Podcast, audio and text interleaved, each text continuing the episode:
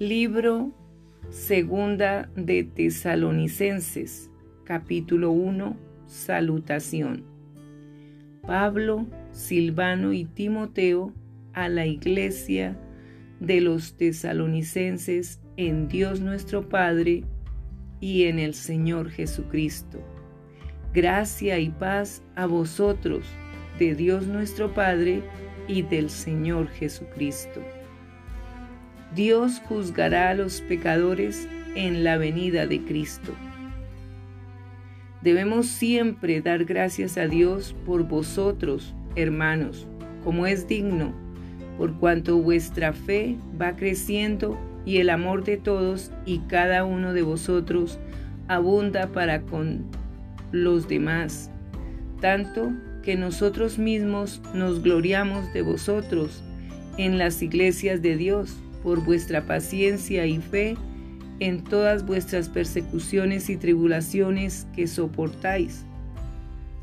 Esto es de mostración del justo juicio de Dios, para que seáis tenidos por dignos del reino de Dios, por el cual asimismo padecéis, porque es justo delante de Dios pagar con tribulación a los que os atribulan y a vosotros que sois atribulados, daros reposo con nosotros cuando se manifieste el Señor Jesús desde el cielo con los ángeles de su poder, en llama de fuego, para dar retribución a los que no conocieron a Dios ni obedecieron al Evangelio de nuestro Señor Jesucristo, los cuales sufrirán pena de eterna perdición, excluidos de la presencia del Señor y de la gloria de su poder.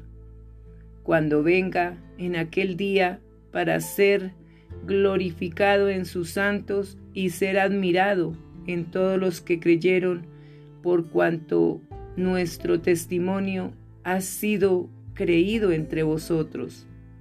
Por lo cual, asimismo, oramos siempre por vosotros, para que nuestro Dios os tenga por dignos de su llamamiento y cumpla todo propósito de bondad y toda obra de fe con su poder, para que el nombre de nuestro Señor Jesucristo sea glorificado en vosotros y vosotros en Él, por la gracia de nuestro Dios y del Señor Jesucristo.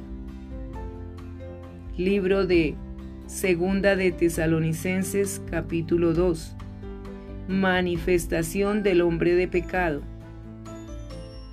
Pero con respecto a la venida de nuestro Señor Jesucristo y nuestra reunión con Él, os rogamos, hermanos, que no os dejéis mover fácilmente de vuestro modo de pensar, ni os conturbéis, ni por espíritu, ni por palabra, ni por carta como si fuera nuestra, en el sentido de que en el día del Señor está cerca.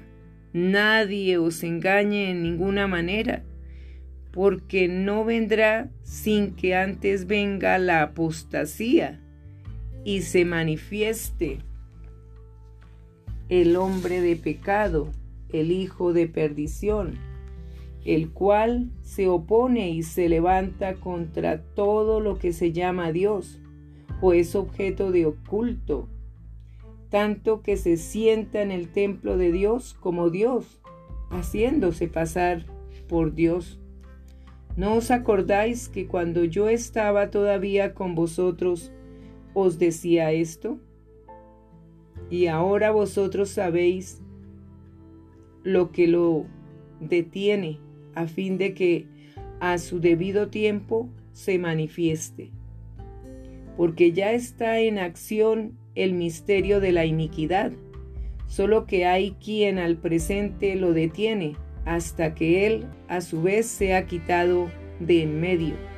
Y entonces se manifestará aquel inicuo, a quien el Señor matará con el espíritu de su boca y destruirá con el resplandor de su venida inicuo cuyo advenimiento es por obra de Satanás, con gran poder y señales y prodigios mentirosos, y con todo engaño de iniquidad para los que se pierden, por cuanto no recibieron el amor de la verdad para ser salvos. Por esto Dios les envía un poder engañoso para que crean la mentira, a fin de que sean condenados todos los que no creyeron a la verdad, sino que se complacieron en la injusticia, escogidos para salvación. Pero nosotros debemos dar siempre gracias a Dios respecto a vosotros, hermanos amados por el Señor, de que Dios os haya escogido desde el principio para salvación mediante la santificación por el Espíritu y la fe en la verdad, a lo cual os llamó mediante nuestro Evangelio, para alcanzar la gloria de nuestro Señor Jesucristo. Así que hermanos, estad firmes y retened la doctrina que habéis aprendido, sea por palabra o por carta nuestra. Y el mismo Jesucristo, Señor nuestro, y Dios nuestro Padre, el cual nos amó y nos dio consolación eterna y buena esperanza por gracia, conforte vuestros corazones y os confirme en toda buena palabra y obra. Libro Segunda de Tesalonicenses, capítulo 3. Que la palabra de Dios sea glorificada.